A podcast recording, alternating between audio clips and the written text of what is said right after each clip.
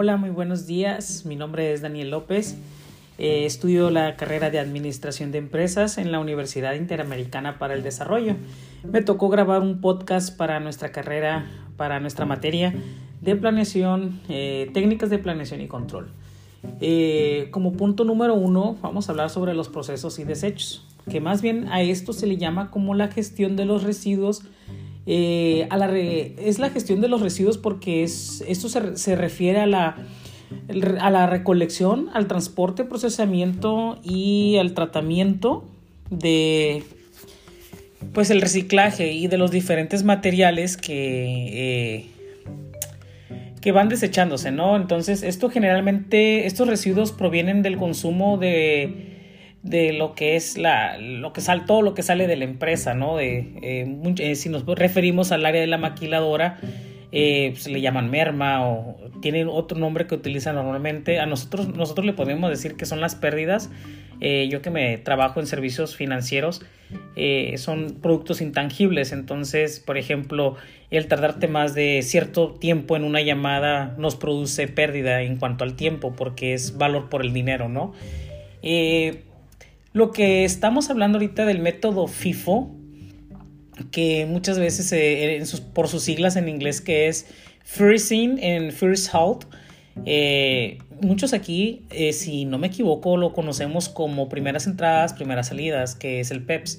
es un concepto utilizado en unas estructuras de datos en cuanto a la contabilidad y los costes y teorías de colas nada que ver con lo que estábamos comentando ahorita, pero suena igual. Eh, muchos podríamos confundirnos en cuanto al, al, al, a lo que se viene manejando, ¿no? Pero sí, son primeras entradas, primeras salidas. Eh, sus palabras en español son PEPs. Eh, es, es, esta analogía viene con las personas que se esperan en una cola y van siendo atendidas en el orden. Es, es como cuando vas a las tortillas y este y estás, o sea, van a atender primero el que está adelante para que salga y, así sucesivamente. Es, es, como se debe manejar un, un, inventario eh, para poder así tener un control y un orden en el almacén, ¿no? Eso se, se, valoriza un stock, que dices tú, ah, esto me llegó aquí y es también por tener un orden en cuanto a las en cuanto a las fechas de caducidad. Este, los procesos, hay, seis pasos para la resolución de problemas en cuanto a los procesos e identificar problemas, ¿no? Eh, el número uno es identificar el problema, la solución del problema y tomar las decisiones, ¿no? comenzamos con reconociendo que hay una situación que requiere solucionarse. Describimos el problema, lo analizamos la causa, buscamos las opciones, las soluciones opcionales, tomamos una decisión y de ahí nos vamos a un plan de acción. Esto nos ayuda a hacer los procesos, identificar los procesos, ¿no? Eh, lo que es, eh, el, evidentemente, el Use and Time requiere una organización extraordinariamente precisa un buen ejemplo de esto le vamos a poner eh, a Toyota. Recibe los materiales, monta los coches para sacarlos en la línea de producción en un solo día. Imagínense, o sea, lo, lo bien organizados que están los de Toyota para poder recibir y montar en el mismo día. La verdad es que eso es genial. Voy a poner un ejemplo ¿no? de mi empresa en Sigue. En Sigue para nosotros es bien importante que cuando nosotros, un agente levante su teléfono para hacer un envío, pues logre hacerlo en menos de un minuto con 30 segundos, que es, y así si en dado caso nuestro agente requiere más tiempo porque se le dificultó o por algo, eh, pues tratamos de que salga en tiempo y forma, ¿no? Entonces tratamos de que salga dentro de lo que viene siendo el tiempo estimado que tenemos para la, este, el tiempo, ¿no? Y como punto final de nuestro podcast queremos tocar lo que es la satisfacción al cliente. Muchos lo utilizan como un término con frecuencia en marketing. Eh, es muy bien utilizado para vender, ¿no? Que dicen yo tengo el mejor servicio al cliente, pero es más bien como una medida como para los productos, servicios, suministros por una empresa. Es como cumple tus expectativas o como no como cliente, ¿no? Pero realmente, ¿qué es lo que buscamos cuando hablamos de satisfacción al cliente? Pues es lo esencial, ¿no? Para todas las empresas. Eh, no importa el rubro si sea este, empresas que vendan artículos este, eh, tangibles o intangibles, servicios o no servicios, ¿no?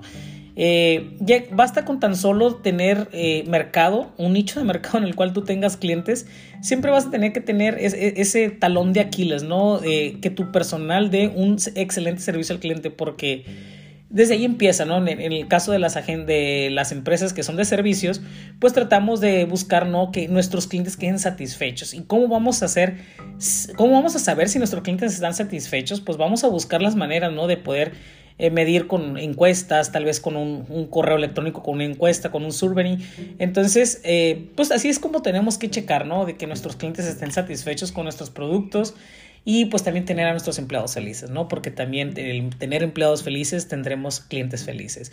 Eso es una regla que nosotros siempre debemos de tener en mente porque pues es lo que nos va a dar. Eh, la satisfacción general del cliente, que vea a nuestros empleados felices y eso va a ser genial. Y ahorita en la actualidad, pues una de las mayores eh, satisfacciones para el cliente, ¿qué creen que es? Claro, todas las ventas en línea. ¿Por qué? Porque ya no queremos salir de nuestras casas, ya no queremos eh, andar en las calles, queremos todo que se haga aquí por la computadora, que con un solo clic o con tan solo tocarle un botón al, celular ya tengas en, camino tus productos. Entonces, todo esto va, va muy relacionado en cuanto a la planeación estratégica y todas las técnicas que existen de planeación y control.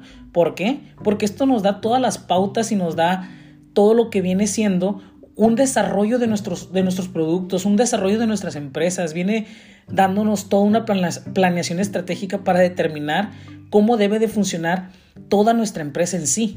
Porque si no tenemos una buena planeación y un buen control, pues no vamos a tener tampoco una organización pues eh, de sana convivencia, ¿no? No vamos a tener finanzas seguras, no vamos a tener algo bien. Entonces, ¿es importante? Sí, sí lo es muy importante. Y esos puntos que tocamos son uno de los puntos más importantes y que siempre deben de tener en mente para llevar una buena administración en una empresa. Ya se me agotó el tiempo, les agradezco mucho maestra, espero mi calificación final, no se burle de mí, estaba muy apurado queriendo hacer mi podcast, pero bueno, esperemos que le guste. Muchas gracias, que tengan una excelente tarde.